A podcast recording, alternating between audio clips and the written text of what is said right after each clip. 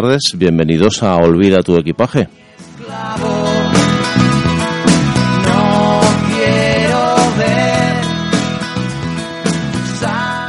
Un programa no apto para débiles morales. quiero andar, no llegar jamás. Un programa de Radio Utopía, la radio libre, la sintonía libre de la zona norte de Madrid, Mis pasos, sabes bien que siempre hay algo más. Sabes bien utilizando las ondas eh, desde 1991. que a fuerza de al final. También a través de internet, www.radiotopía.es y también a través de los podcasts del programa de en iVoox, en archive.org también, donde tenemos eh, archivados todos los programas anteriores de Olvida tu equipaje. Eh, Recordamos que esta es la, temporada número 13 ¿no? de Olvida tu equipaje, por lo tanto hay unos cuantos programitas que tenéis a vuestra disposición para disfrutar, sufrir, eh, aprender básicamente yo creo que también.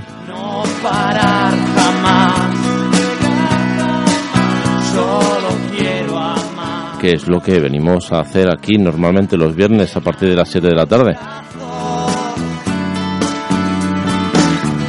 Sabes bien que siempre hay algo más. Sabes bien que no hay que Y hoy queremos aprender también con una compañera, una amiga, ¿no? También eh, de aquí de Radio Utopía, que lo es, aunque no viene por eso, sino por ser eh, escritora, ¿no? Eh, Susana, Susana Martín Gijón, muy buenas tardes. Hola, muy buenas tardes. ¿Cómo estás? Pues muy bien, encantada de estar aquí en, casa. En tu casa, Sí. ¿no? Jugamos en casa hoy, ¿no? Sí, sí, totalmente. Del Oye, otro lado, pero Del igual de otro lado, gusto. ¿no? Sí, sí, pues, oye, pues al final es el mismo lado, ¿no? Estamos en el mismo, el mismo barco, en el ¿no? mismo bando. Bueno, tú cuéntanos un poquito, ¿no? Eh, yo te he presentado como escritora, pero tú eres más cosas, ¿no? Eh, tú eres abogada, eh, bueno, has tenido también algunas, alguna actividad relevante, ¿no? Como presidenta o directora del Instituto de la, de la Juventud de Extremadura o presidenta del Comité contra el Racismo, la Xenofobia y la Intolerancia. Eh, también participas en la red de mujeres africanas y españolas, ¿no? Sí. También en la Asociación de Escritores Extremeños, si no me equivoco. Sí, ta- Todo eso es verdad, ¿no? Todo eso es más, sí, todo eso es Más verdad. o menos verdad ibas a decir, reconócelo. Todo eso forma parte de, de mi camino, ¿no? Personal. Sí, siempre he estado, he intentado participar de una u otra forma, a veces de, a nivel eh, voluntario, más de activista, más de eh, asociaciones y otras veces eh, un poco más profesional pues intentando hacer las mm, como lo que creo no que debemos hacer todos como como ciudadanos y ciudadanas por, por un mundo un poquito más justo o más igual no y bueno pues he ido teniendo esas oportunidades y, y he participado en lo que he podido de ellas Eres licenciada en Derecho, posgrados en Derecho Internacional, bueno, una serie de, de títulos, ¿no? Que, que están bien, que ahora no empleas, ¿no? Aunque todo va con uno, ¿no? Sí, bueno, he ejercido durante mucho tiempo como, como asesora jurídica. Ahora mismo no lo estoy haciendo, ahora me dedico más a escribir, aunque es verdad que es muy difícil eh, vivir de la literatura, ¿no? Y también es difícil compatibilizar eh, otra profesión. Entonces hay que ir haciendo equilibrios, en unos momentos se hace una cosa más, en otros otra, y, y ahí vamos. Pero bueno, como me gustan las dos cosas, pues se, com- se va combinando como se puede. O sea, vivir de la literatura dices que es muy difícil, ¿no? Eh, Sí. Luego es un privilegio, privilegio o una carga, no sé, eh, reservada a unos pocos, ¿no? Unos Eh, pocos. Desde luego la vida que tú ahora haces, por lo que tengo entendido ¿no? y te conozco, eh, es bastante distinta a la de levantarte por la mañana, vestirte y irte a un trabajo, ¿no? Sí, bueno, claro, el trabajo mm, de escritor a tiempo completo es, es diferente porque cambia mucho, pues sobre todo los horarios y las circunstancias.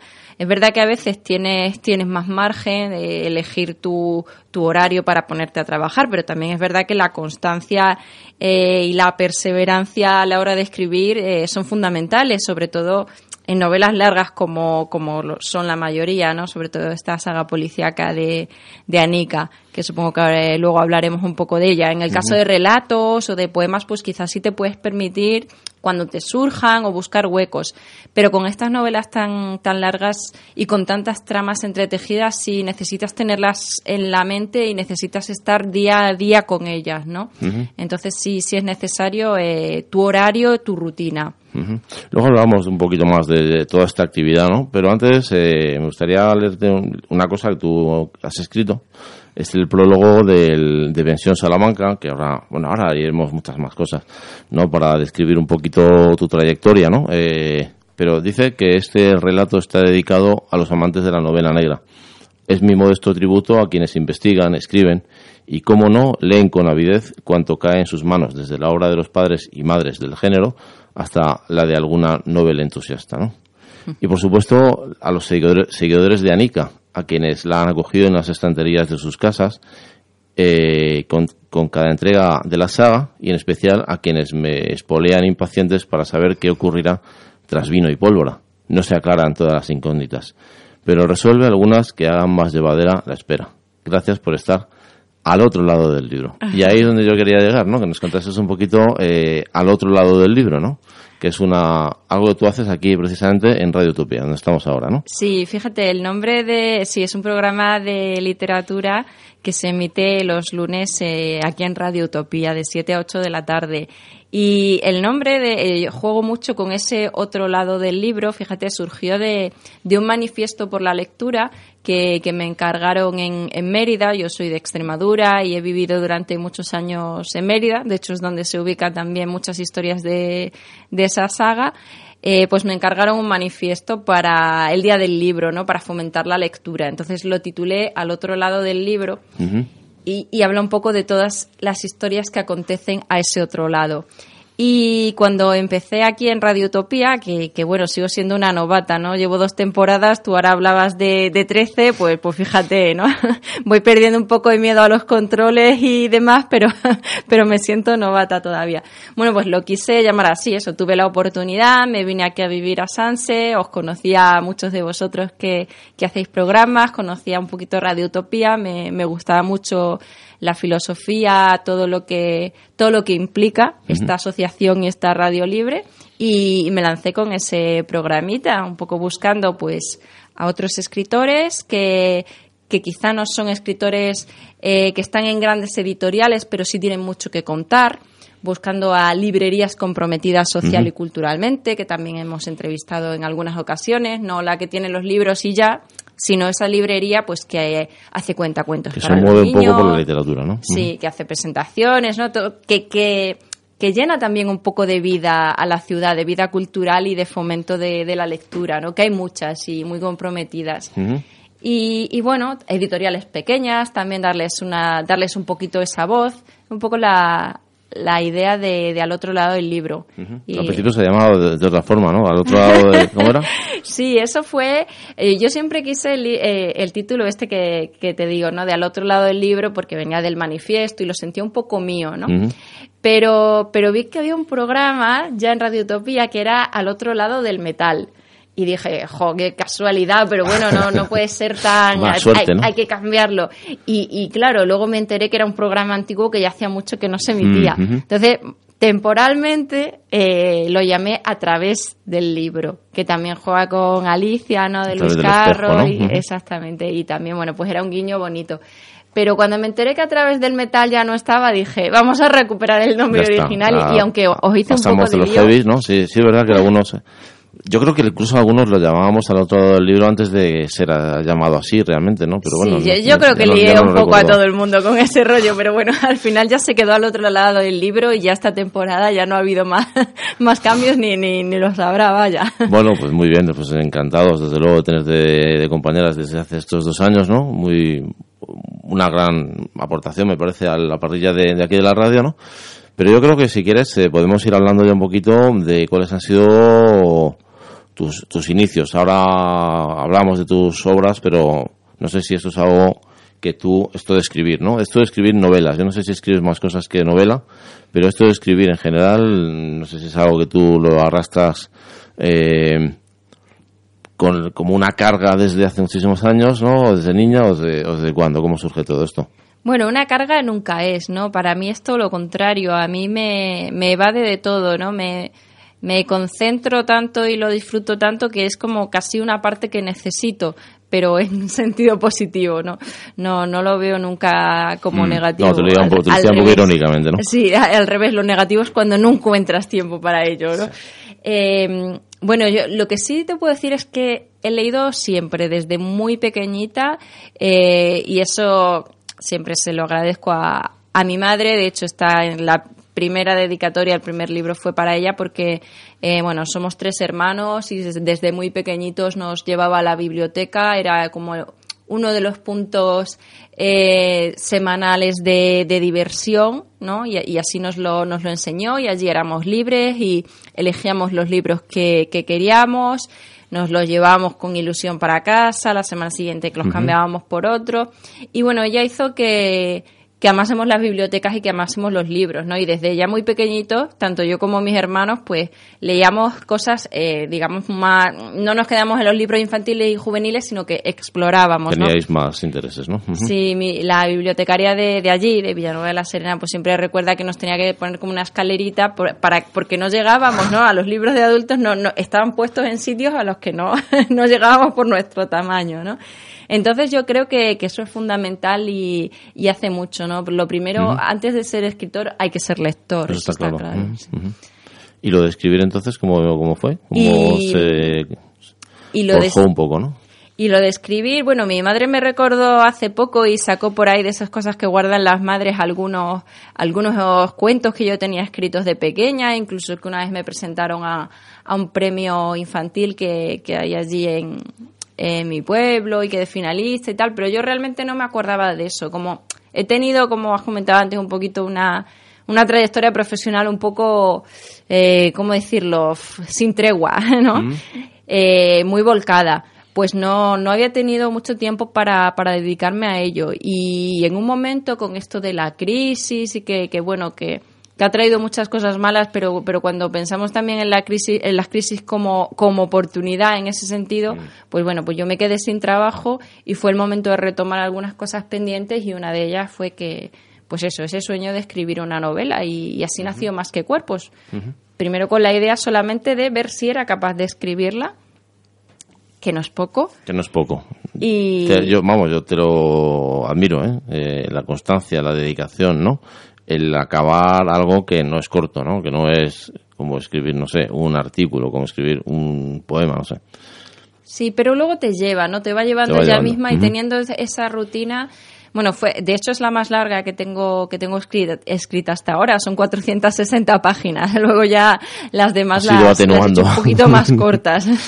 sí, pero pues eso, así fue como, como surgió. Luego ya ni siquiera se lo conté a nadie, nadie sabía que la estaba escribiendo porque era algo muy mío, que es, es lo que más cuesta, ¿no? La primera novela es como un poco desnudarte hacia eh, desnudarte de cara a los demás entonces la escribí como algo propio y llega un momento en el que ya la vas madurando y dices bueno esto tiene que salir del cajón no y ahí empezó todo ¿Nunca toda te la has metido en, no sé, en obras de teatro, poemas? No, mira, de momento, aparte de novela y novela corta, que también tengo alguna publicada, pues tengo relatos. Relatos sí tengo, el año pasado gané tres, tres premios, uno en Burgos, otro en el Círculo de Bellas Artes de Tenerife y, y otro donde fue, ah, con, la, con la Asociación de Escritores de, de aquí de Madrid. Ah, mm, con esa quedé finalista y con el Granada Noir, el festival de, el festival policiaco de, de Granada. Así que el año pasado también trabajé bastante relatos y me sentí cómoda. Me sentí cómoda ahí porque hay que contar una historia sin, como más al grano, más ágil, ¿no? Y con esos vuelcos eh, finales que sorprendan al lector. Ahí también me siento bastante cómoda, pero no, no he explorado otros géneros de momento. O sea, no, claro, pero siempre dentro de la novela, eh, siempre también una un tipo de novela un poco connotada como novela de género, el género negro fundamentalmente, ¿no? O cercanías, ¿no? No todas, pero, pero muchos de ellos sí, tanto las novelas como, como los relatos. Pues si te parece vamos a ir hablando un poquito. eh, si quieres, no sé, por orden cronológico, ¿no? La primera, la primera que hiciste, ¿no? Que fue Más que Cuerpos, ¿no? Sí. Eh, con una, con una, vamos, con relación con el mundo del feminismo, que tú además te has caracterizado en la vida por ser una mujer feminista, ¿no? Sí, de hecho, como decía antes, he colaborado con muchas asociaciones feministas. Estuve en la Asociación de, Mujeres Jóvenes en Extremadura y en, la, y en la Nacional aquí en España y luego me fui involucrando con pues, pues casi casi, no, iba a decir casi todas, ¿no? Pero no, no todas, pero sí muchas de las, digamos, nacionales, porque estuve, a través de Mujeres Jóvenes, estuve en una plataforma, una coordinadora de, asociaciones, entonces la verdad que tuve la gran oportunidad de conocer, pues desde, desde APRAN, que hace un trabajo fantástico, eh, rescatando, tratando de rescatar a, mujeres traficadas y, mm. explotadas, eh, como a la AMES, que es una asociación de mujeres por el envejecimiento saludable, o, Pañel, que trabaja en, en, barrios desfavorecidos haciendo también un trabajo muy importante. Entonces, cada una me, me iba dando también una, eh, me iba aportando algo diferente, ¿no? Y, y he aprendido mucho de ellas. Y Más que Cuerpos surge en un momento en el que yo también venía trabajando mucho con, ellas y tenía todo ese aprendizaje ahí y quizá por eso, esa fue una de las razones que, quisiera volcarlo en, la novela. Más que Cuerpos es una novela policíaca, es una novela policíaca con su estructura policial, con su protagonista que es Anika Kaunda, que es oficial de, policía, bueno, por aquel entonces es agente de, de policía en la comisaría de Mérida, en Extremadura pero eh, es también una novela de contenido muy social. Eh, una de las, bueno, tiene varias tramas que se van entrelazando, pero hay dos, digamos, principales. Eh, una de ellas es la, violencia de género en parejas jóvenes. porque partimos de bueno de un crimen de un asesinato que hay de una chica joven que a lo largo del libro pues se va a ir descubriendo, se va a ir conociendo cómo su pareja la maltrataba, ¿no? Psicológica y, físicamente. Entonces va, pues el, eh, lo más fácil es pensar que, su pareja es, eh, ha sido quien la ha asesinado, ¿no? Que todo, pues desgraciadamente ha acabado en ese punto. Mm, bueno, vamos a tener ahí tiras y aflojas, unos pensarán que sí, otros pensarán que no, y bueno, al final, pues sabremos o, o, Anika sabrá quién. Anika, que es eh, una mujer policía eh, de raza negra, sí. extremeña, ¿no? Sí. varias protagonistas que son cuatro mujeres, una prostituta que se suicida, una mujer asesinada, es decir, eh, estamos hablando de una, o sea, son novelas de, de mujeres, ¿no? o de protagonistas, muchas protagonistas o muchos personajes que son mujeres. Sí, hay, hay, un, hay muchas mujeres, pero también hay muchos hombres. Pero yo partía de la base que me gusta mucho el género negro y policiaco y he leído mucho. Y aunque cada vez hay más, más mujeres protagonistas, no ya autoras, que también, pero mujeres protagonistas de, de novela negra, pero la verdad es que el, el cliché eh, que yo me encontraba era que, pues, la mayoría de las veces eh, las mujeres tenían papeles muy planos y muy estereotipados, mm. pues, o la víctima o la femme fatal, y, y, con muy poco desarrollo. Y el protagonista, pues era un hombre, muchas veces, pues el, el típico detective Hat Boyle o, o, algo, o algo muy parecido a ello, ¿no? Cuando no era el, el del sombrero fedora y la gabardina y mm, que pega mamporros, bebe whisky y todas las mujeres van hacia él, pero él pasa de ellas, ¿no? Como mucho para un rato y tal. bueno, eh, ese es el clásico. Y luego hay muchas variantes, pero la verdad es que yo estaba un poco cansada de, de encontrarme con eso y quería hacer una novela novela negra, pero dándole la, dándole la vuelta. Quería reflejar toda esa diversidad de, mujeres, porque cada una pues somos diferentes, ¿no? Con nuestras cosas, no, no estamos encasilladas en dos, tres subtipos.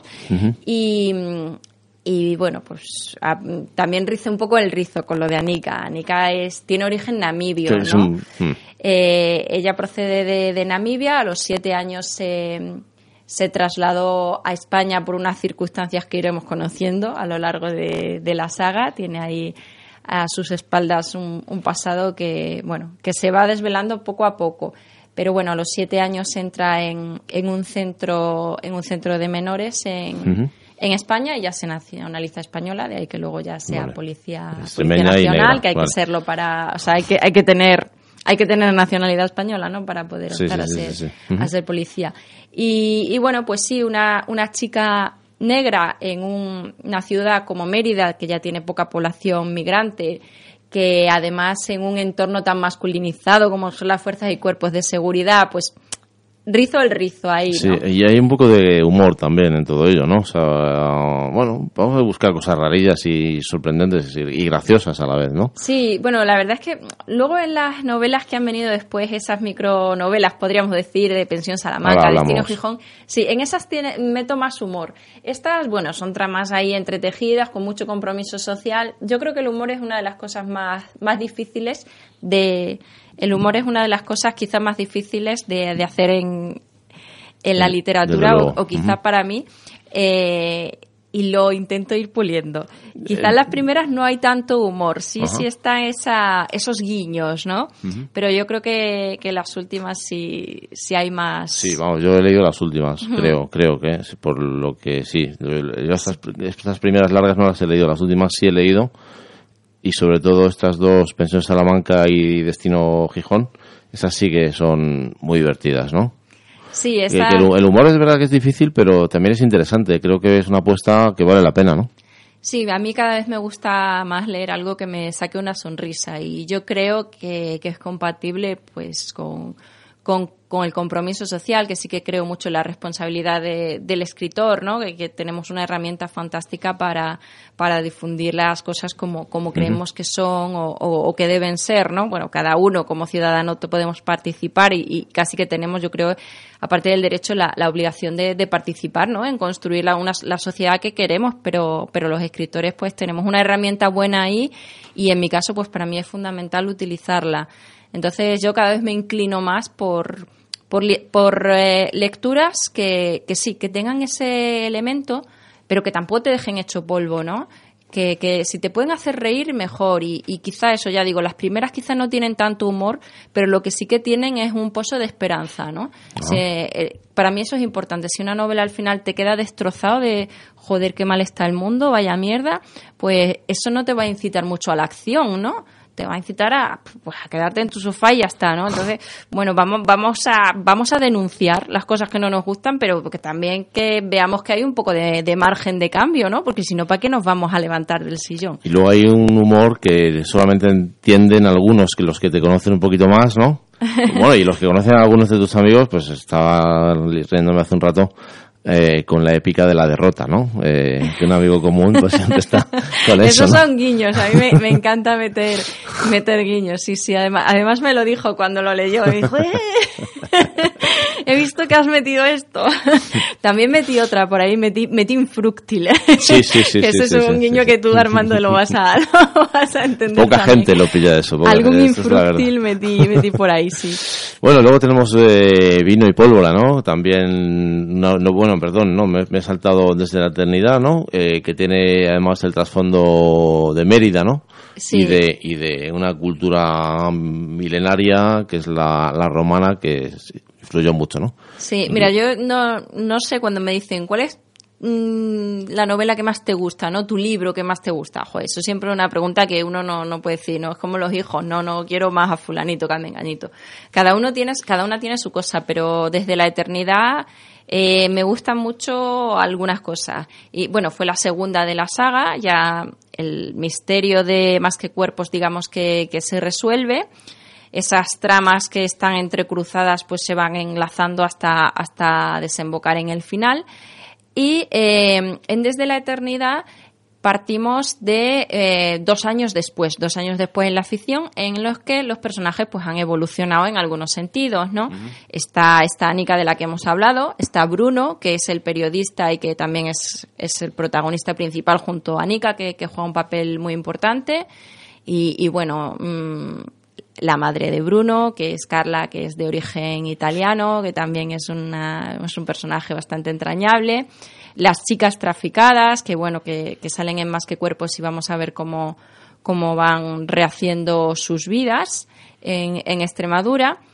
Y, y bueno, la, digamos que los dos eh, puntos así a destacar de, desde la eternidad, yo diría que yo diría que son dos, ¿no? Por una parte, la crisis, porque esta novela la, la comienzo a escribir en, en 2012 que era un momento bastante intenso de, de la crisis social y económica que estábamos viviendo en España, ¿no? Y eso va a tener su reflejo en, en la novela. Era el momento si, si recuerdas, seguro que sí, de, de los scratches, de eh, que los tertulianos, e incluso de muchas manifestaciones diarias, que los tertulianos acuñaban un término tan, tan terrorífico como era el de terrorismo ciudadano, ¿no? Que lo empezaron a manejar y, y que había ahí una situación latente de, de de violencia, ¿no? una, tensión, de mucha tensión que, que, no se sabía en qué iba a desembocar. Bueno, luego las cosas han evolucionado de muchas formas, pero, pero es verdad que ahora mismo no hay esa tensión que había en mm. aquel momento, mm. ¿no? Aquel verano negro de los recortes, etcétera, ¿no? Entonces todo eso tiene reflejo en, en el libro, porque eh, a la ciudadanía se la está apretando cada vez más, ¿no? Ese cinturón que decían que nos apretáramos y nos apretáramos y nos apretáramos. Y, va a haber un crimen en torno a, a cargos de a, políticos, ¿vale? Va, va, a haber algunos, eh, bueno, un crimen y varios eh, intentos de en torno a, a, altos cargos, en este caso del gobierno regional de allí. Eh, ¿Qué sucede? Pues que inmediatamente se va a pensar que, además hay entre medio manifestaciones y demás, pues se va a echar la culpa a, la gente que está indignada porque es verdad que, a los políticos no se los podía ni ver, ni, se los puede, diría, pero, pero bueno, vamos a quedarnos en, en esa historia. y... Sí, porque hay que decir, entre paréntesis, que, que tú, aunque no eres nacida en Extremadura, eres extremeña.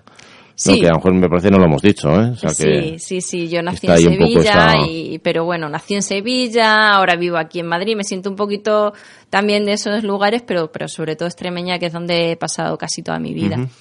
y, y, bueno, pues eso, eso es uno de los puntos, ¿no? Esa, ese, todo ese conflicto que tiene su reflejo en el libro. Y el otro punto es eh, la ciudad de Mérida, que si bien siempre, bueno, la mayoría de las novelas, aunque hay saltos también a otros a otras ciudades, incluso a otros países. Italia también juega un papel importante en, algunos, en algunas de las tramas.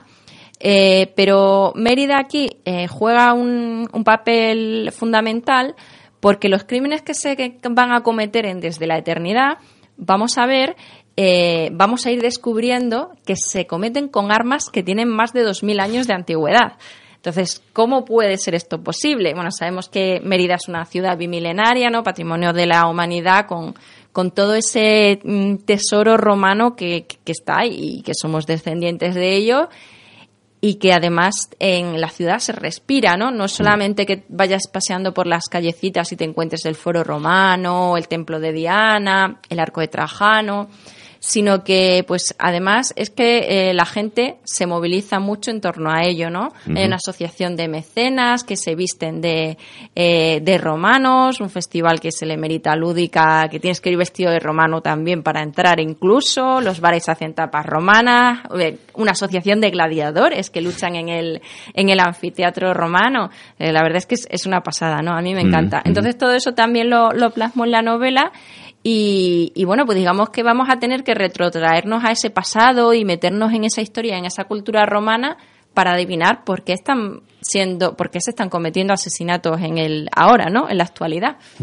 Luego tenemos eh, la tercera, ¿no? Que sería también de la misma saga, con la misma la misma investigadora, Anika, ¿no? Anika Kaunda es, ¿no? Sí, Anika Kaunda. Eh, vino y pólvora, ¿no? Que, que tiene además vínculos, decías, con, con Italia, ¿no? Sí. Cuéntanos un poquito esto. Bueno, pues ya acaba desde la eternidad. Resolvemos o resuelven Anika, Bruno, bueno, eh, estos crímenes y estos enigmas. Y en, desde y en Vino y Pólvora, perdón, pues eh, tenemos otro caso. Hay, hay una situación que se ha quedado pendiente desde la eternidad. Estoy contando así, aunque, aunque hablo mucho y cuento mucho, no, me, no estoy haciendo ningún spoiler, no, estoy contando nada que no se deba contar. Entonces, hay mucho tabú con eso, ¿no? De los, los que la gente llama spoilers, ¿no? Destripar de toda la vida, ¿no? Sí, destripar de toda la vida. A, mí me da mucha rabia, entonces yo intento no, no hacerlo. Luego es verdad que se te olvida, ¿no? Cuando coges la novela y ya te sumerges. desde luego en este tipo de novelas es mejor no saber el final. O sea, que sepas el final del Quijote no pasa nada porque lo sabe todo el mundo, digamos, ¿no? Pero en estas novelas un poco la gracia está en que desconoces el el devenir de lo que va a ocurrir. Claro, no, no, eso sí que es imperdonable, ¿no? Que te digan quién es el asesino. bueno, es verdad que la novela tiene otros elementos, pero... Ya, claro, ahí va yo, ¿no? Que aún así yo creo que es disfrutable, ¿no? Eh, sí. Ir viendo cómo se desarrolla, ir viendo cuáles son, no sé, los ambientes, los pensamientos, la psicología de los personajes, el tratamiento de los temas, ¿no?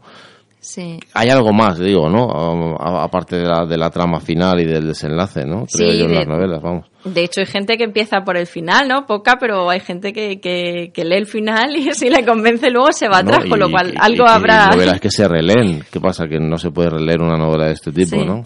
Totalmente. Bueno, a mí se me olvidan enseguida. O sea que en ese caso es como si la leyera de nueva.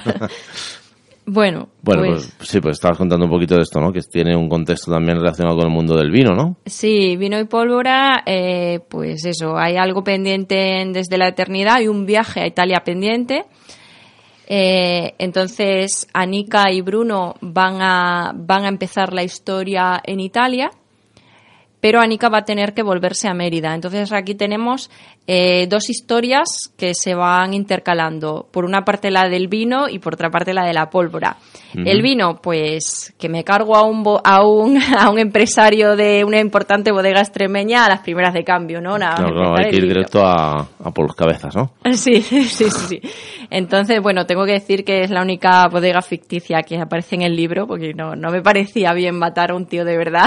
O sea, que el atentado al alto cargo te parecía bien, pero matar a un empresario de Pero también era, era ficticio, ¿eh? Vale, vale. De hecho, eh, era ahí un escenario neutro, no se sabía ni de qué partido era. Ni de qué sección, ¿no? No me meto en eso. Hubo mucho cachondeíto con eso en, en los medios extremeños. ¿Sí? Porque como además yo he participado de la actividad autonómica en, en su día, ¿no? a ver, ¿de quién te estás vengando, no? De, juventud, exactamente, ¿no? Pues al día siguiente, bueno, además yo estaba en ese momento, estaba como asesora jurídica y en la Junta, así que cuando, cuando se presentó la novela, eh, desde la eternidad, el titular era, era muy fácil y, y, muy sabroso y lo aprovecharon, ¿no? Y, y, me sacaron ahí en primera plana eh, ¿cómo era? Exdirectora de Juventud mata a cargo, mata a, consejero o a cargo regional en su nueva novela. Pues claro, como los asesores estos de los políticos hacen sus dossiers de prensa, cuando llegué al día siguiente a mi trabajo, todos conocían ya mi, todos me decían, ¿a quién, ¿a quién, te has querido muchos, incluso amigos tuyos, ¿no? O, conocidos, sí, claro, era, era el cachondeito de, del día. Pero bueno, no, no, no tiene nada que ver con eso, tenía más que ver con, con la situación que se estaba viviendo que con una venganza sobre alguien en concreto. Pero bueno, o sea, ahora, ahora seguimos si quieres, pero bueno, vamos a ir eh, o sea, comentando cosillas, porque, ah, bueno, y además que es algo que te lo quería sacar luego más adelante, ¿no? O sea, eh, todo lo que cuentas, o buena parte de lo que cuentas, está situado en lugares que conoces, está vinculado con personas que conoces, eh, eh, te gusta mucho el, realismo en ese sentido, ¿no? No inventarte lugares imaginarios, ¿no? Tiempos imaginarios del pasado, ¿no? La época actual, lugares conocidos. Eh, tiene más que ver con un interés. Bueno, es verdad que soy muy, muy perfeccionista con la documentación, que todo lo que cuento, pues no me gusta hablar de un sitio si no he estado en él, eso sí es cierto pero, pero yo creo que tiene más que ver con un empeño personal en que las novelas se ubicaran en Extremadura. Eh, y es que hay muy poquita, eh, muy poquita literatura ambientada en Extremadura. Es verdad que, somos pocos, pero también, también es verdad que ha habido mucho, mucho tabú, mucho prejuicio. Y, yo rompo una lanza por, por mi región, que creo que tiene muchísimo que, que ofrecer. Entonces, mm, quiero utilizar también los libros aparte de ese compromiso social del que hablábamos, para mí otro elemento importante era visibilizar eh, la Extremadura actual. Ni la Extremadura esa que ha quedado en el imaginario colectivo de las antiguas urdes o de, o de todo eso, o de los, señoritos, o, de, los, exactamente, los santos inocentes. Eh, como alguna, algún, en algún club de lectura aquí en Madrid me han dicho, pero bueno, esas historias es que no, yo las vería increíbles en Madrid, pero no en Extremadura. Extremadura me suena más a señoritos, a latifundio. Digo, bueno, pues entonces lo que tienes que hacer es ir a Extremadura, visitarla y ver cuál es la Extremadura real del siglo XXI, ¿no? Con, oye, con sus lastres que no los escondemos, que esto no es ningún panfleto publicitario, al revés. Ni está subvencionada por la Consejería de Turismo ni nada, ¿no? No, nada, nada. ni por la de turismo ni por ninguna. pero pero bueno que, que, sí que tiene mucho también que ofrecer y, de lo que y por lo que, sacar pecho. Sí aparte de bueno y volvemos no o sea que, que es interesante hablar de algo que es conocido no que es que es real que es claro luego tienes por ejemplo los náufragos donde sitúas la acción en San Francisco no sí. Eso es otra historia o sea en San Francisco es San Francisco. Eh, no sé Mérida Badajoz no sé Cáceres pueblos de Extremadura, ¿no? Pues son pueblos de Extremadura. Es decir, que esa, eso, eso tan tangible y tan cotidiano para muchas personas hace que se enriquezca en cierta manera, ¿no? No sé, estoy volviendo al ejemplo de Bueno de Quijote, ¿no? O sea, el camino por el que iba Cervantes cuando iba a cobrar las tasas, mm. eh, ¿no? Sí, yo creo que las dos cosas tienen su encanto, ¿no? El viajar a través de los libros pues, pues a veces está muy bien y te entran ganas de, de conocer esos sitios. Y bueno, para la gente que no es de Extremadura, pues también lo hago un poco con, con esa idea. Pero a veces también nos gusta eh, vernos, sentirnos reconocidos, ¿no? En los libros. Eh, pues yo qué sé, por ejemplo, en Madrid, pues lo tenéis más fácil, ¿no? Cuando leéis un libro que está ambientado aquí, pues recreas, ¿no? Esas calles por las que tú has paseado, ese bar en el que te has tomado algo. Eh, tiene ese encanto, ¿no? Entonces, mm. como hay tan poca literatura actual ambientada allí, pues yo quería también, pues, como hacer ese guiño a, a la gente de, de allí, que se sienta, anda, pues por Villanova también sale, ¿no? Mi Villanova de la Serena, donde me donde me crié, pues. Pero luego también te das cuenta, o sea, muchas veces oímos hablar, ¿no? O vemos películas o leemos novelas, dice no sé qué, porque en Dallas. No, porque Johnny cogió, no sé qué, o sea, Oklahoma, o sea, vete a Dallas, vete a Oklahoma, que deben ser de lo más cutre que hay en el mundo, ¿no? O sea, y nos creemos que como tiene un nombre más o menos exótico y de un país rico, pues eso, pero claro, eh, Extremadura, ¿no? Hay que verla. Claro, y, ¿por qué no, no? Extremadura, mira, yo también muchas veces pongo el ejemplo de Camila Lackberg, ¿no? Que la novela nórdica está tan... Camila Lackberg ambienta sus novelas en un pueblo no, la pronunciación creo que no la diré bien porque están Yalvaca, ¿no? O algo así, pero ese pueblo tiene, creo recordar que 3.000 habitantes. ¿Y cuántas novelas van de Camila? A 10 a lo mejor, que ya no pueden quedar habitantes vivos en el pueblo, ¿no? Mm. Entonces, eh, ¿por qué no? ¿Por qué no mm. coger, ella coge un pueblo muy pequeñito y, y, lo da a conocer a todo el mundo. Bueno, pues yo desde mi pequeña aportación mucho más humilde, pues también eh, lo ubico en, en, ciudades como Mérida y Badajoz, pero también Trujillo, Montijo, Calamonte, Torremejía, pueblos pequeñitos de allí.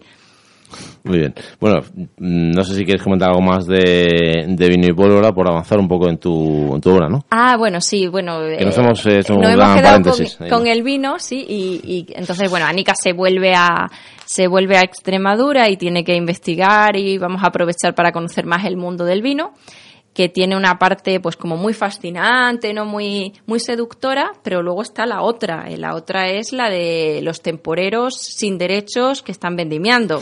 Pues ahí también nos vamos a meter, ¿no? Vamos a, conocer un poquito las dos cosas.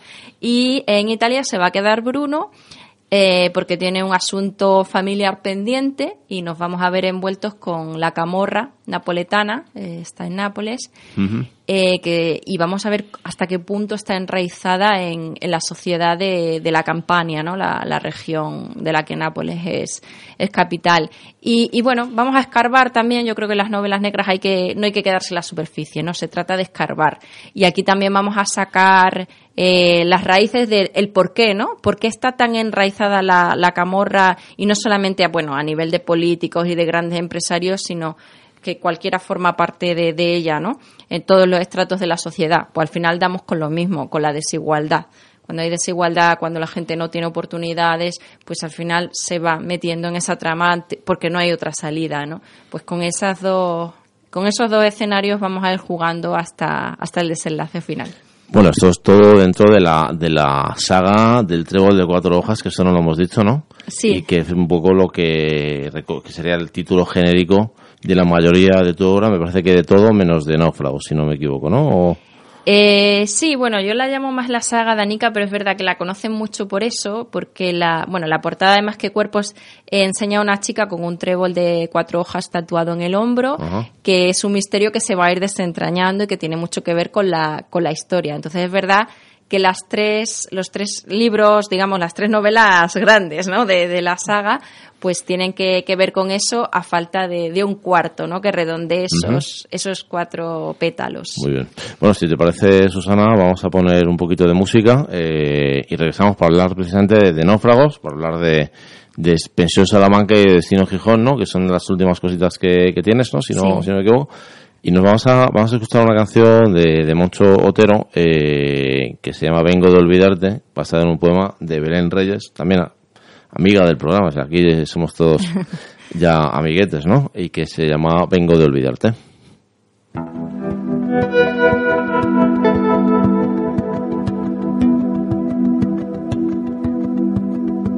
Vengo de olvidarte, pero llego a casa y me tropiezo contigo.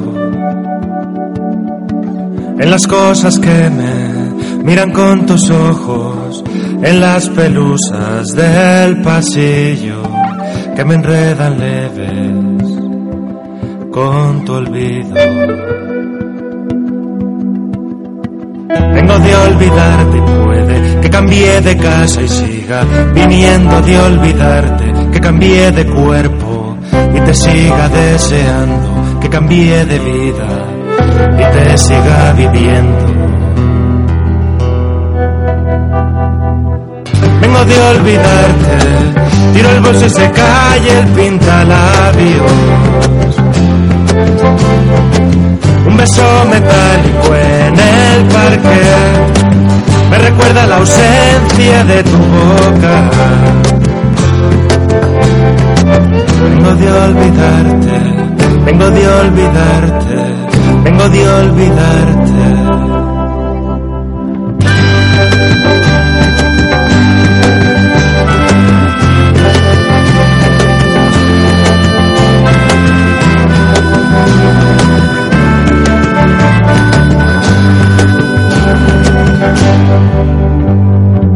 Mi trabajo es olvidarte, mi verso es olvidarte, mi insulto es olvidarte, mi presente y mi futuro es olvidarte.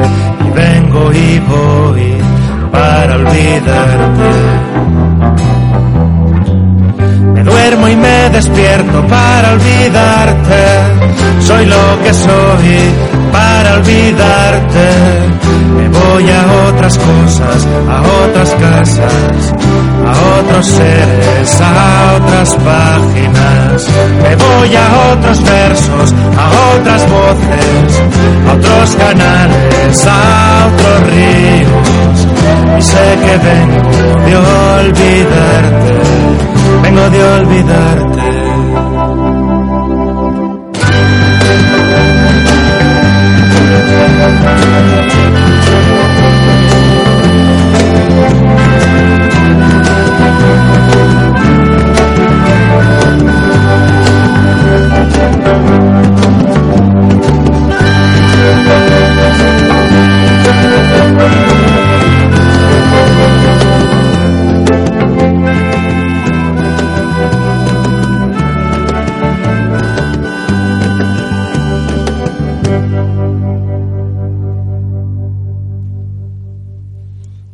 Seguimos aquí en Olvida tu equipaje en Radio Utopía en directo hoy viernes, ¿no? Día 9, si me, me parece que es día 9 hoy, ¿no? Yo creo De- que sí, no sé yo muy bien en qué día vivo, pero De 2017 estamos con Susana Martín Gijón aquí hablando de literatura, hablando de sus novelas, de sus novelas negras, oscuras, no sé, marrón oscuro, ni idea. Ni idea, hay todo un debate sobre el color, ¿eh? no te creas. Sí, sobre todo teniendo en cuenta el caso de Anika, ¿no? Que, bueno, Sí, bueno, en ese es caso Namibia, es fácil. Bueno, yo te quería sacar eh, un poco eh, un tema que me, me ha parecido quizá uno de los de las cosas más más notables de lo que de lo que te he leído, ¿no? Que es la que es la, la relación, o sea, el- este perspectivismo cervantino casi, ¿no? Eh, en el que tú, pues, te metes casi de, personaje en, la novela, ¿no? O sea, haces un juego entre la realidad y la ficción.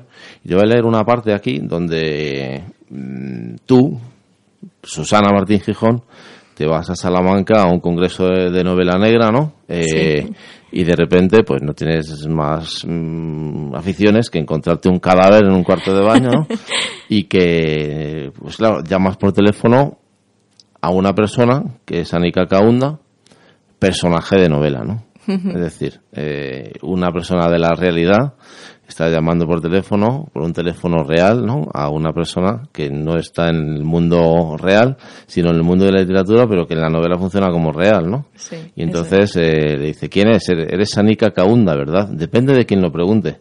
Anika, sé que eres tú, tienes que ayudarme, ¿no? Y pasa un poco más adelante. Eh, no cuelgues, por favor, te necesito más que nunca. Ese más que nunca, ahora con un timbre desesperado, acabó de desconcertarla. ¿Acaso sí que la conocía? No, estaba segura de no haberla escuchado nunca. Inspiró profundamente. A ver, empezamos por el principio. ¿Quién eres tú? Escuchó un sus- suspiro del otro lado. Me llamo Susana Martín Gijón. Verás, es complicado de, de explicar. Tú no sabes quién soy. Pero digamos que hace mucho que sigo tus pasos. Por eso ahora- sé que ahora solamente puedo recurrir a ti, ¿no? Esto, eh, cuéntanos un poquito, ¿no? ¿De dónde sale? ¿Cómo, cómo has llegado a esta...? Supongo que aquí hay, hay lecturas, ¿no? Pues no sé, pienso en Unamuno, ¿no? En Niebla o en Cervantes, ¿no? Sí, bueno, realmente fue un experimento, un experimento que obviamente otros han hecho mucho, a- mucho antes y mucho mejor que yo, ¿no? Bueno, pero, Pero- es un experimento muy rico en la- eh, literariamente, ¿no?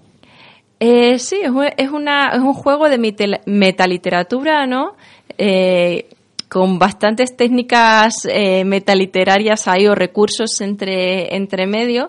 Pero bueno, al final lo que trata es de difuminar un poco los límites entre ficción y realidad, eh, de romper ese pacto de lectura, ¿no? O esas normas del pacto de lectura que, que normalmente, pues, el lector hace con, con el autor, que sabe lo que es ficción, bueno, es ficción, pero digamos que lo compra entre comillas como real. Bueno, pues aquí lo, lo tenemos un poco más difícil porque, como contabas tú, se, se mezclan personas o personajes, como yo digo, de- del mundo real con personajes de, de la ficción. Eh, tiene su toque de humor, tiene su toque, bueno, antes cuando al principio de, del programa leías el, el prólogo, pues tiene su, su guiño a, a la saga de Anika, a la gente que, que conoce el personaje de, de Anika y que me ha leído y solo me conoce como autora, pues claro, también le, le hace más gracia, ¿no? Y eh, también muchos más guiños a, a autores del género que van saliendo en la, en la novela, a otros personajes de ficción. Hay también personas reales que estaban en ese congreso y a las que va a entrevistar a Nika, que bueno, pues también es un poco homenaje o, o guiño a ellos. Y, y, bueno, pues tú lo, lo has contado muy bien, es que Susana se va a un congreso de novela negra en Salamanca, que es un congreso universitario que, que se celebra anualmente. Es un congreso que existe de verdad, Y, ¿no? Exactamente, es verdad que Susana, además, ¿no? sí, sí, es verdad que Susana estuvo allí, es verdad que, que participó dando una ponencia, tal, de hecho, eh, al principio empieza como, como un diario, ¿no? Es un poco mezclar el género diarístico con, con la novela de ficción, fi- de ficción criminal. Entonces eh, empieza con el, el programa que va a haber de los escritores que van a participar, que cuenta es verdad. Eh, bueno, hay muchas cosas que, que no se sabe si son verdad o no y que yo también las dejo un poco ahí en el aire, pero lógicamente cuando me encuentro el cadáver en los baños, pues ya, la ya el lector se empezará a mosquear, ¿no?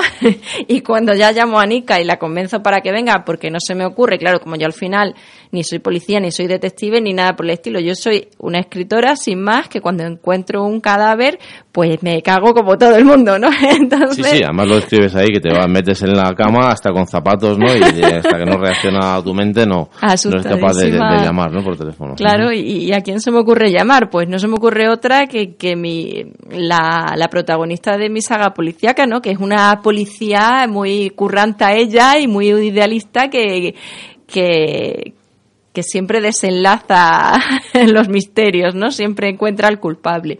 Entonces la llamo y la convenzo para que venga. Igual que en Destino Gijón, también es un poco en la misma órbita, digamos, eh, de ficción literaria, ¿no? De juego de realidad y de ficción, ¿no? Que es algo que, que yo, te insisto, ¿no? Creo que esto es algo que, que enriquece mucho lo que has hecho, ¿no?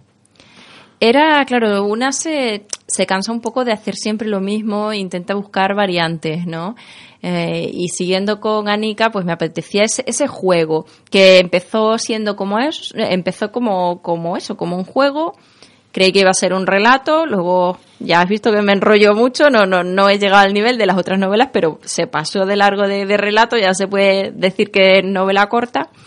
Y bueno, en un principio pensaba publicarlo en formato electrónico, un poco para dar a conocer también a Anika, pero después como llegó a esa, digamos, a esa a ese número de páginas, pues la, editorial decidió hacer una, una edición en su serie Talismán, que es ese, ese librito, que es chiquitito, ¿no?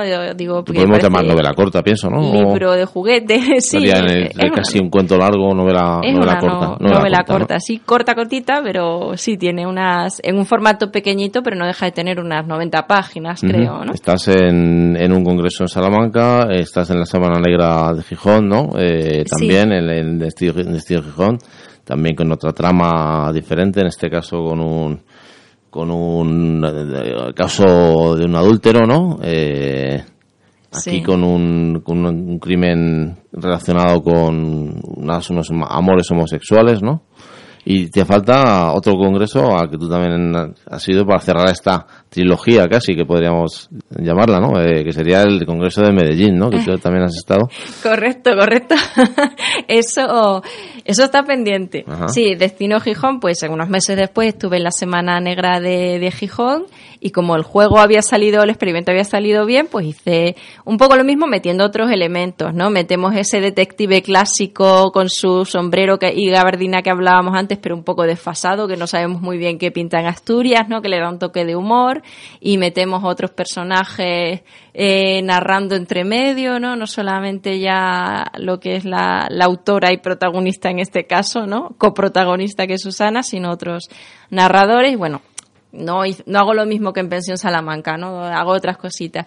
Y, y sí, y yo quería cerrar esa, esos eh, jueguitos de metaficción con otro congreso que tuve el año pasado y que fue muy importante también, que era este, el que mencionas, Medellín Negro en Colombia, y bueno, la gira esta que tuve de tres semanas por, por varias ciudades de, de Colombia. ¿Qué tal te mm. fue por allí, por cierto? Me fue muy bien, la verdad es que la experiencia fue, fue muy bonita, como la gente es muy entusiasta, se vuelca con la literatura, se vuelca con las personas y, y me llevé muy, muy grata sensación. Además, fui en un momento clave porque, porque era el momento en el que em, se había llegado a los acuerdos de, de paz entre el gobierno y las FARC y estaba pendiente ese refrendo. Que habían dado un mes para que la ciudadanía lo pensara, reflexionara, se concienciara antes de antes del referéndum, ¿no? Que luego, bueno, pues nos llevamos todos el batacazo y al final ya sabemos cómo le acabaron dando otra salida y, y demás. Bueno, sin entrar en esas cuestiones, era un momento en el que se palpaban esas ganas de paz, mucha gente, pues desde acciones como en las bibliotecas de barrio, creando un árbol de la paz y seleccionando todos los libros eh, que tuvieran esa temática. Había iniciativas, carreras organizadas por asociaciones de jóvenes, carrera por la paz, ¿no? Entonces ese ambiente yo creo que independientemente de lo que pasara después, eh, fue especialmente bonito ir en ese momento. Lo viviste ahí un poquito en directo, ¿no? Muy bien. Pues no sé si quieres añadir algo más sobre esta saga metaliteraria, ¿no? De la personaje Susana Martín Gijón, ¿no? No, bueno, está pendiente ese que, que se ha alargado más de lo que quisiera, pero que, que está, estoy ahí rematándolo y sí que quiero sacarlo, ese de, de Colombia, ¿no? Por redondear y luego ya prometo no, no hablar más de Susana. Susana se va, se va a quedar a un lado que, que ya ha salido demasiado en las novelas y, y no es de lo que se trata. Porque la Susana que sale en estos libros, eh, como de cercana o como de parecida a ti es en el fondo. Bueno, es bastante, me río un poco de mí misma. Me río un poco de mí misma, que, que creo que de eso se trata también, de, de mí y del propio género negro, ¿no? Sobre todo quizá en el primero, haciendo un poco parodia de, de lo de cómo a veces nos metemos en ese mundillo y solamente hablamos de pues un debate sobre qué es exactamente novela negra y qué novela enigma y cuál policíaca y cuál Sí, bueno, que ya entramos en el debate del debate del debate, ¿no? De, Sí. Sobre los detallitos, ¿no? Entonces me, me río un poco de ese mundillo y me río también de mis propias cosas y, y ahí se ve, pero bueno, no, tampoco lo dejo ahí a, a elección de- del lector que, que, que elija, que es mío y que no, pero hay mucho, hay mucho mío, sí. Hay muchos, sí. Bueno, yo lo que te conozco sí que, claro, eh, no te conozco interior, o sea, no, tus interioridades nadie las sabe más que tú, ¿no? O sea que, bueno, yo quería, si quieres dar paso ya a hablar de, de Náufragos, ¿no? Que ha sido publicado, bueno, antes de pasar a eso, si quieres, podemos hablar de la editorial que no hemos podido contactar por una razón técnica hoy con ellos, que, que sí que les queríamos haber Sí. metido un momento por teléfono para saludarles y nos contaran, nos contaran un poco cómo, cómo ven tu, tu obra, ¿no? Desde el punto de vista editorial, pero a lo mejor nos lo puedes contar tú eso, ¿no? Eh, ¿Quiénes son ellos? ¿Quiénes Sí, son los bueno, que han publicado estas novelas? Anantes. Eh, la editorial se llama Anantes, es de Sevilla. La verdad es que yo solamente tengo palabras buenas para ellos porque eh, desde, bueno, desde el principio cuando no me conocía nadie, yo tenía ese manuscrito y ni me conocía nadie ni yo tampoco conocía nada del mundo editorial. Pues bueno, una empieza a mandar manuscritos, da un poco de tumbos porque no, no sabe cómo, cómo se enfoca eso. Y, y por carambolas di con, di con Anantes y, y ellos leyeron el manuscrito y desde el principio me contactaron, me trataron con muchísimo respeto en cuanto a que no... Hay, hay editoriales que te dicen, te publico si cambias esto, esto y esto, y al final se convierte en otra cosa. Ellos no, ellos me, me han tratado siempre con, con mucho respeto, pero a la misma vez hacen un, un trabajo de edición con un mimo exquisito. Es una editorial pequeñita, pero, pero no lo parece tanto por los acabados de los libros, los diseños de las portadas. Es difícil, o sea, es imposible no encontrar una errata en un libro casi, ¿no? No, Eh, totalmente. Pero, pero de verdad que está muy, muy, muy cuidado y lo revisan las veces que haga falta. Y bueno, en fin, ahí empezamos una relación con más que cuerpos que después ya se ha ido enfianzando. Ya puede decirse que, que entramos casi en un nivel de, de amistad, ¿no? Ujú. Cuando yo- me publicaron tenían un, algún poemario y, y creo que una o dos novelas más. Ahora tienen más de 50 novelas publicadas, están en, tanto en formato electrónico como papel, tienen una distribuidora que más o menos llega a todas partes. Entonces han ido creciendo y se puede decir que hemos crecido juntos. Muy bien. Así que, pues, Bueno, pues está muy bien, ¿no? Pues Yo es, estoy es- es verdad muy que es, que casi una relación, que mejor, ¿no? Que tener una relación de amistad con quien te está sacando, sacando algo tan personal e íntimo, ¿no? Y tan vivido como son las obras de, de uno, ¿no? Sí. Eh, Bueno, ellos, que- ellos están en, en Sevilla, yo estoy en Madrid, nos vemos muy poco, pero sabemos que hay un nivel de confianza que yo creo que es el óptimo, el que tiene que haber en estas cosas, ¿no? Para sentirse tranquilo. que son como cinco o seis libros ya los que llevas con ellos, ¿no? Sí, think- Oye, veo aquí en la página tuya, que no la hemos dicho, eh, susanamartingijón.es, ¿no? Donde, por cierto, también creo que hay un, un apartado de, sobre cómo conseguir tus libros, que si quieres al final hablamos de eso, Mm. que es Operación Mantra. De esto no, no tengo constancia. Ah, bueno, Operación Mantra es, es un relato de unas 30 o 40 páginas que está publicado solamente en electrónico Ajá. y es un poco también de humor. Es con personajes diferentes, eh, en una, en un gimnasio, bueno, en un gimnasio, en un centro así de eh, salud eh, espiritual y todas estas cosas, pues de repente hay una sesión de canto de mantras y va a aparecer alguien muerto y a partir de ahí se va.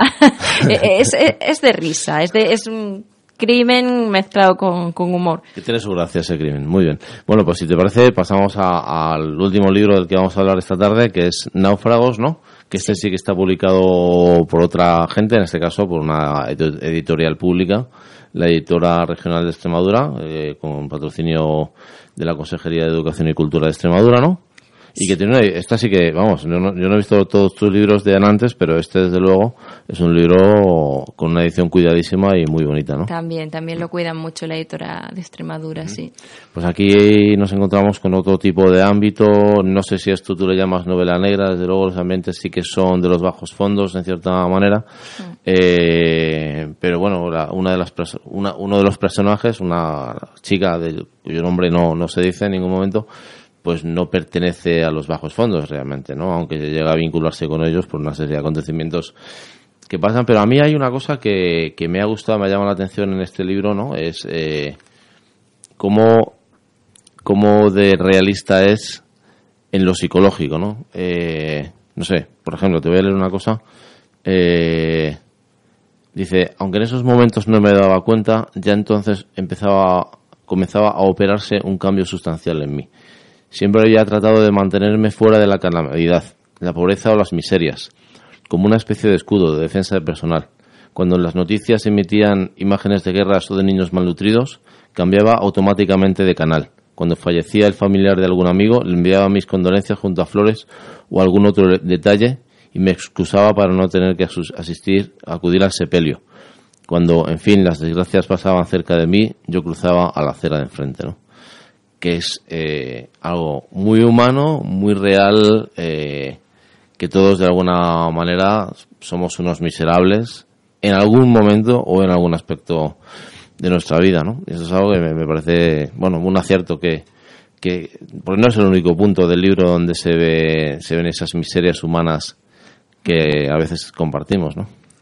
Sí, bueno, de hecho cuando hablabas de clasificación, eh, algunos lo han enmarcado, yo no sabría cómo enmarcarlo, pero más que novela negra lo han enmarcado como thriller psicológico, ¿no? Bueno, no sé. Pero... Estaba pensando, a mí se me ocurrió la expresión fábula moral también, ¿eh? Ajá. Porque tiene mucho, mucho de, de bueno, pues de justicia, ¿no? Sí. De, de actos de justicia, ¿no? Hay en este libro. También es verdad que lo psicológico o el thriller puede ser una, una de las vertientes, ¿no? Sí, y sin embargo no, o sea, no, no intento mm, que posicionar o, o, o, enseñarle nada, por así decirlo, al lector, sino que es un poco un reflejo el ponerle delante ciertas cosas y en algunos casos, como lo que leías, enfrentarle a su propio yo, ¿no? O, con el tema de, de la vida y la muerte, ¿no? ¿Quién tiene derecho a, si tenemos derecho a acabar con la vida de otro ser humano, que es uno de los temas también más, más profundos del libro, pues hay quien me dice, pero es que eh, tú, eh, ¿tú qué piensas? O, la protagonista, entonces, bueno, yo lo dejo ahí, ¿no? Eh, que cada uno decida si para él eso es válido o no. El acabar con otro ser humano, tenemos derecho a acabar con otro por muy malo, por muy eso lo tiene que decidir cada uno. Yo tengo mi propia opinión. Ya te, ya te veo ya. Pero no lo manifiesto en el libro. bueno, pero sí que queda un poco. Vale, no lo manifiestas directamente, pero tampoco manifiestas admiración directa por un personaje, pero vamos, que el ejemplo está claro, ¿no? Es decir, bueno, ahora, ahora te voy a leer un par de cosas. Vale. Te voy a leer dos, dos fragmentos de Náufragos, uno muy truculento y otro que es lo contrario, ¿no? Eh, los vas a reconocer enseguida, ¿no? O sea, grité, forcejeé con todas mis fuerzas, pero era mucho más fuerte que yo. Su aliento apestaba a alcohol y tenía una taimada sonrisa dibujada en los labios. Trató de desabrocharme lo que por suerte eran unos vaqueros bastante ajustados. Aullé y lloré en la frustración más absoluta mientras sentía que iba ganándome la batalla por minutos, logrando desembarazarse de mi pantalón lo suficiente por, como para quedar expuesto lo que quería obtener de mí. Me mantenía los brazos y las piernas bloqueadas con las que no conseguía más que un estéril pataleo. Haciendo, acopio de valor, me lancé sobre él en un acto desesperado y le mordía en la oreja con todas mis fuerzas. Noté cómo sesgaba un trozo viscoso de carne y lo escupí con repugnancia. Gritó de dolor y creí que aflojaba, pero no fue suficiente como para soltarme.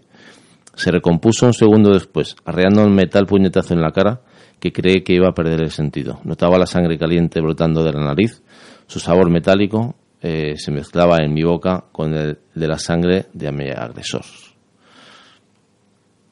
Mm, espero que nunca hayas vivido nada parecido, pero desde luego mm, parece muy realista esto, ¿no? Eh, sí, es un párrafo un poco fuerte. sí. No me, no me gusta ser cruda, pero a veces es, es necesario para poner Yo- en situación. Es que a mí una de las cosas que me ha llamado la atención y me ha gustado de este libro, ¿no? Es eh, el hecho de que aquí me ha recordado y a una te lo comentaba antes, ¿no? Me ha recordado un poco a todo el ambiente de Millennium, ¿no? De las novelas de Steve Larson, los hombres que no amaban a las mujeres, la chica que soñaba con una cerilla y un bidón de gasolina y la otra, la chica, el Palacio de las Corrientes de Aire, creo que es, ¿no? Eh, en donde la temática eh, de la injusticia, ¿no? De, sobre todo de la injusticia contra las mujeres, eh, la violencia de género, ¿no? Todo este tipo de cuestiones están sobre la mesa para hacer una novela que realmente es una defensa de la justicia y de la igualdad, ¿no? Y a mí lo que has escrito tú aquí en Náufragos me parece que está vinculado, o que se puede vincular, mejor dicho, con este, con este tipo de temáticas y de cuestionamientos ideológicos, ¿no? Eh, sí, sí, posiblemente. Hablábamos antes del primer libro de la saga, Más que Cuerpos, que quizá es más, eh, es más claro en ese sentido, ¿no? Los pone los temas sobre la mesa. Este de forma menos directa, pero, pero sin duda están ahí, ¿no? La, la coprotagonista, bueno, la protagonista es una mujer, la coprotagonista Emma, que es una mujer sin techo, eh, que, lo tiene aún más difícil, ¿no? Como se ve que, que, un hombre, sin- lo dice en algún momento, ¿no? Que, que hay peor que, ser un hombre sin techo, ser una mujer sin techo. Eh, y luego, pues estos temas que, también pues, pues son realidades que, están ahí, sí, de forma implícita, no, no, no, no tan clara, pero como al final uno advierte un poco de, de lo que tiene, es y piensa en los libros, pues, pues está plasmado ahí. Hablabas antes de la si es lícito o no es lícito dar muerte a un, a un malvado, ¿no? O a una persona que actúa de una forma malvada. eh, y bueno, aquí se habla un poco de esto, ¿no? Eh, llega una persona, la, la sin techo, y le dice a la protagonista lo siguiente. Bueno, mejor dicho, cuentas esto, ¿no? Me miró sorprendida sin saber muy bien qué hacer pero yo continuaba en estado de, de histeria. Supongo que ante eso tenía dos opciones. La primera era soltarme tal hostia que me despejara y me devolviera la sensatez. Por fortuna para mí, que de golpes ya iba bien servida aquella noche, todo esto es después de lo que antes hemos narrado, ¿no? Eh, escogió la segunda, se acercó y me abrazó con dulzura. Me susurró que todo estaba bien, que de hecho estaba mejor que nunca, que un ser despreciable había desaparecido de la faz de la tierra, ya no podría hacer daño a chicas como yo. ¿no? Sigue un poquito más, no me, no me quiero enrollar, ¿no? Pero vamos, me ha parecido un personaje entrañable, Emma, ¿no? Sobre todo cuando vas conociendo un poco más su, su interior, ¿no? Su psicología, Sí, digamos. Es, es una auténtica heroína, ¿no? Porque con los antecedentes que luego se cuentan, eh, sin embargo mantiene una altura moral y una dignidad, ¿no? Sí. Que son muy, muy notables. Pero también es cuestionable, ¿no? Eh, eh, su forma de, de ser héroe, porque, porque bueno, al final está, está tomando la justicia por su mano, ¿no? Ujú. Entonces ahí, ahí está también el debate. ¿Y tú qué, qué opinas? Yo no me posiciono. No, anda, pero no, mójate un poco, ¿no? A ver, yo estoy en contra de, de la pena de muerte, pero sí que intento eh, en ese ejercicio eh, de enfrentar las posiciones y ver hasta qué punto pues alguien eh, puede desearlo como, como lícito, ¿no? Te voy a leer otro párrafo, que, o otro fragmento que, que me gusta. Eh, bueno, dice, ahora prefería escuchar, escuchaba a todos los que pasaban por allí, normalmente con una gran necesidad de saberse comprendidos, o tan solo de que alguien les prestara un mínimo de atención. Una cosa tan simple como hallar a alguien con quien mantener una charla podía suponerle una tabla de salvación a quien nada tenía. Saber que importaban, aunque fuera a una sola persona en este mundo, era un motivo suficiente para no desfallecer, para continuar naufragando en un océano adverso un día más. Que me imagino que de ahí en parte viene un poco el, título que le has dado a este, a este libro, ¿no? Sí, los, los náufragos de la sociedad, ¿no? Y, y un poco también lo que, lo que intento eh, lo que intento dejar ahí es eh, esa ¿por qué unos estamos de, lo- de un lado y otros de otro, ¿no? Que, que muchas veces pues es cuestión de, de simple azar y que nadie es más que nadie, ¿no? Sino que pues por circunstancias adversas alguien se ha posicionado en ese otro lado y está naufragando como puede, pero que mañana puede ser tú o yo.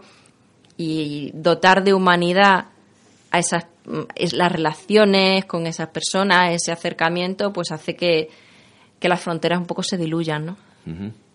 Bueno, tú eres autora de, libros de novela negra, ¿no? Con, en los que partici- participan como protagonistas una mujer embarazada, ¿no? Por ejemplo, como en el ámbito de la aventura del investigador y tal, ¿no? O sea, que, que sí que se te ve un poquito preocupada por, por asuntos cotidianos en vínculo con los mitos de la novela, ¿no? Pero lo que, lo que quería saber es si, si piensas seguir por este camino de, de la novela negra o piensas decantarte más por cosas más semejantes a, a náufragos, ¿no? O si te quieres tirar a otro, a otro tipo de ámbitos literarios o cómo quieres hacer. Pues mira, mm, ¿O qué estás haciendo ahora mismo? no me gusta mucho hablar de lo que no está publicado todavía porque parece que da como, como mala suerte, ¿no? Hay una especie de... Pero sí te puedo decir que, que tengo pendiente la saga de Anika, tengo pendiente ese Medellín de colombiano del que, del que hablábamos y, y cerrar la saga del trébol. Al menos cerrarla, porque, porque hay muchas cosas pendientes. No, no digo si serán cuatro o serán más de cuatro, pero, pero sí que hay que cerrarla. Pero también me apetece hacer otras cosas y, y Náufragos en algunos sentidos me, me ha enriquecido más que, que la saga. Entonces probablemente también haga algún nuevo experimento en ese Claro, el, sentido. el- el asunto es que, vamos, según lo veo yo, ¿eh? Eh, que puede no ser así, eh, que la el género negro eh, constriñe, ¿no? Lo que tú, o sea, la creatividad de una, una novelista, ¿no? Sí, hay que, hay que cambiar un poco, ¿no? Porque si no, claro, tú, si siempre haces lo mismo en cualquier ámbito de la vida, como que, que tu universo se reduce, ¿no? Entonces hay que ampliar siempre horizontes. Yo creo Aunque hay que reconocer otra cosa también. Susana, y es que si ya tienes algún grado de reconocimiento, que creo que lo tienes, ¿no? Eh, lo es como autora de novelas negras. Sí, pero bueno, es verdad que cuando te empieza la gente que, que es amante, entusiasta de, la novela negra, que más o menos conoce a los autores que, ahora mismo están publicando, pues ahí tienes un territorio ya ganado, porque no es nada fácil irse haciendo un nombre, que la gente te empiece a leer. Pero quizá encasillarse tampoco sé hasta qué punto es bueno. Al final uno tiene que hacer lo que sienta, ¿no? Y, le apetezca. Y, aunque me gusta y me divierto con la novela negra y con esa estructura que, que la he trabajado y, y la conozco bien, pues también me apetece salirme de vez en cuando. No digo para siempre, pero al menos sí de vez en cuando. Es una pregunta muy tópica que te quiero hacer, porque, pero es que me interesa saberlo, ¿no? O sea, que, ¿cuáles son los escritores un poco que a ti te han, más te han influido? Ya no sé si como escritora o como, como persona, ¿no? Eh, pues mira, esa pregunta sí es verdad que me la hacen mucho y, también es verdad que nunca tengo una respuesta clara porque no tengo, no soy mitómana, no tengo así nadie que diga pues este, o sea, desde, pues yo qué sé, he leído a Chandler y a, y, a, y a los clásicos, pero no podría decir que, que, que mataría por ellos o, o he leído mucha novela de Agatha Christie porque en mi familia gustaba mucho, pero tampoco podría identificarme con su novela Enigma. Eh, hay libros que me han marcado, pero libros puntuales, ni siquiera autores, porque a veces cuando te marca mucho el libro de un autor, después tienes las expectativas muy altas y, no te y, y- y te puede defraudar un poco el siguiente. Entonces, no sé, te puedo comentar algún libro que me haya gustado especialmente o que esté leyendo ahora, pero no. Bueno, pues cuéntanos qué estás leyendo ahora. Bueno, ahora estoy, suelo, suelo, suelo ir cambiando, ir, mez- ir mezclando varios. Ahora he, empe- he empezado la, la trilogía de Nueva York de Paul Auster, que no la había, no la había leído. Y, y es bueno, ahí estoy con ella. Los, los tengo también además que, que ir enlazando porque como hemos hablado antes de- del otro programa al otro lado del libro, Claro. pues me gusta siempre leer también los, los libros de los autores que pasan por aquí. Que ya es un trabajazo, ¿eh? Cuando, Bueno, sí, el programa es quincenal, si no recuerdo el mal, ¿no? programa era quincenal el año pasado, pero esta temporada es anual, y- o sea, es semanal y, y eso ya sí es un esfuerzo. Sí, sí. No siempre vienen escritores, si Claro. vienen a la librería o tal, pues Ujú. bueno. Pero, pero sí, en claro. ese caso leo mucho y a veces casi que no me queda espacio para elegir las lecturas. Entonces, bueno, las voy combinando y ahora tengo ahí ese huequito y he empezado con Paul Auster. Mm, muy Le bien. tenía muy pendiente. Muy bien, muy bien, muy bien. Bueno, cuéntanos un poquito cómo conseguir tus libros, ¿no? En el caso de que nuestros oyentes, los que hayan llegado hasta el final del programa, que hay que decirlo, gracias por llegar al final de los programas, sí, sí, ¿no? que hemos oyentes. hablado mucho, sobre todo yo. para eso hemos venido, ¿no? Y para eso está, está la radio para hablar, ¿no? ¿Cómo conseguir eh, los libros de Susana Martín Gijón? Bueno, eh, en teoría es fácil, debería ser fácil. En Amazon eh, están, están todos, eh, tanto en formato electrónico como en, como en papel, pero yo siempre recomiendo el, el comercio de barrio, la librería, la librería de, de barrio, de calle, ¿no? Y, y en ese sentido, pues si no lo tienen en la librería, porque es verdad que las, las tiradas pues no son como pueden ser las de Stieg Larsson, por ejemplo, que le hemos mencionado antes, pero dando, dando el título o dando mi, mi nombre o el nombre de la editorial que sean antes, pues si no en lo cualquier tienen... librería normal y corriente pidiendo el libro, Absolutamente. ¿no? Aparte y luego en internet, por Amazon, ¿no? Sí, si en la librería no lo tienen, que, que es bastante posible que, que no lo tengan, pero te lo van a encargar, o por lo menos las librerías que tienen, pues lo que hablábamos antes, ¿no? Un mínimo interés por, por vender libros y tal, van a ver, ah, sí, esta es la distribuidora, y en tres, tres cuatro días, como muchísimo, lo vas a tener en tu librería. ¿Que no quieres hacer eso? Pues ahí está Amazon y, y ya está, y te llega a tu casa. La- la- Pero vías ahí. La página de, de Nantes también vende, vende tus libros. Ah, sí, por supuesto, claro. También, si no, a través de, de Anantes, www.anantes.net, creo que es, eh, tienen la, Sí, Ana- no, la Ana- librería. Anantes Cultural, ¿no? Me parece. Anantescultural.net. Pone aquí en la... Ah, pues entonces, entonces del- tiene que ser. Que por Sí. cierto se llaman eh, Anantes Gestoría Cultural, ¿no? Técnicamente. Sí, es una mucha- editorial, ¿no? Es editorial, pero también hace mucha actividad de gestoría cultural, sobre todo por, por Andalucía y la provincia de, de Sevilla. Eh, sí, bueno, Anantes Cultural, o en todo caso en Google, Anantes te va a aparecer y ahí tienen la tienda también online con todos los cata- con todo el catálogo, pues que también te llega a casa. Mm, ya uno- una curiosidad por último, Susana, ¿no? Has mencionado que los libros se pueden comprar en papel, se pueden comprar en electrónico, ¿no? Sí. ¿Cómo lo ves, no? Pues yo, mira, yo al principio, como te digo, que, que Anantes eh, empezó, casi que empezamos de la mano, ¿no? Y ellos solo publicaban en papel y para mí fue una lucha que también es- estuviera en electrónico porque al final lo hace, hace que llegue a mucha más gente. Yo estoy a favor, a favor en, ¿Tú lees en electrónico o lees en papel? Confiesa. yo leo en los dos. O sea, es- ya no puedo, al, al principio no quería electrónico, ahora ya no me puedo despegar de él porque tiene muchas ventajas. Cuando vas de viaje, cuando vas en transporte público, tiene, tiene muchas ventajas. Pero tampoco cambio el papel y también para eso sí soy un poco eh, maniática de que cuando conozco a un escritor o tengo la oportunidad siempre me gusta tener, sobre todo si me, me ha gustado algún libro suyo, ¿no? Me gusta tener el libro y me gusta que me lo dedique. Y tengo en mi estantería todos los libros dedicados. Y, y sí tiene un encanto que nunca va a tener el electrónico. Entonces yo creo que son compatibles y que lo van a seguir siendo. Desde luego que el digital tiene, tiene ventajas, eso es indiscutible, ¿no? Hmm. Pero el, el agrado de, de lectura yo creo que es más en el papel. Pero bueno, eso Sí. Sabes, sí, se sí. está leyendo hoy mucho, ya no en libros electrónicos, sino en el propio teléfono móvil, mucha gente, ¿eh? Yo el primero, ¿eh? O sea, Sí. Bueno, ahí te dejas un poco los ojos, ¿no? bueno, depende del móvil que tengas depende Bueno, de sí, la ampliación claro. que le hagas. aunque Hay, móviles ya tremendos. Pero sí, sí, yo creo que tienen que convivir. Vamos, si por mí fuera, desde luego, convivirían los dos perfectamente. Pues muy bien, Susana. Ha sido un placer tenerte aquí en Olvídate tu equipaje esta tarde eh, y espero que no sea la, la última. Pues igualmente, cuando quieras, ya sabes que estoy ahí. Cuando no estoy aquí, estoy ahí en ese otro lado. en este lado del, del libro, ¿no? En este lado de, de la radio, pues nos vamos a ir, ¿no? Con un poquito más de música. Vamos a escuchar otra de otra canción de, de Monchotero, en este caso con un poema de Gloria Fuertes, Los hombres no supieron. Gracias. Salud. Gracias. Hasta pronto.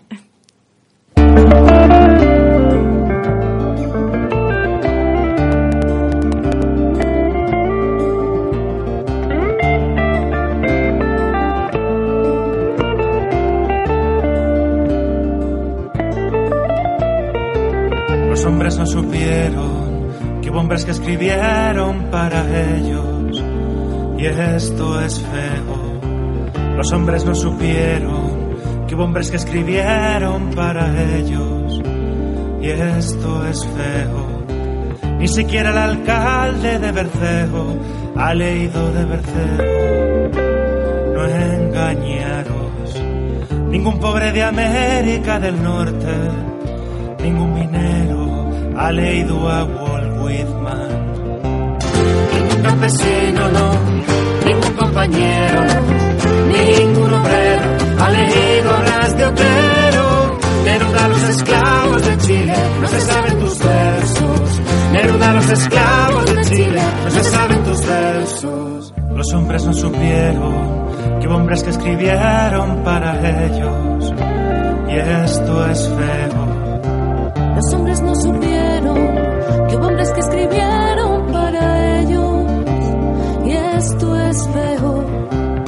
Ningún campesino, no, ningún compañero, no, ningún obrero ha leído hablas de Otero. Neruda los esclavos de Chile, no se saben tus versos. Neruda los esclavos de Chile, no se saben tus versos.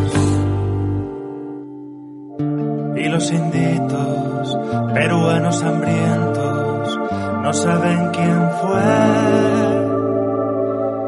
César Vallejo, Pablo Neruda, Blas de Otero,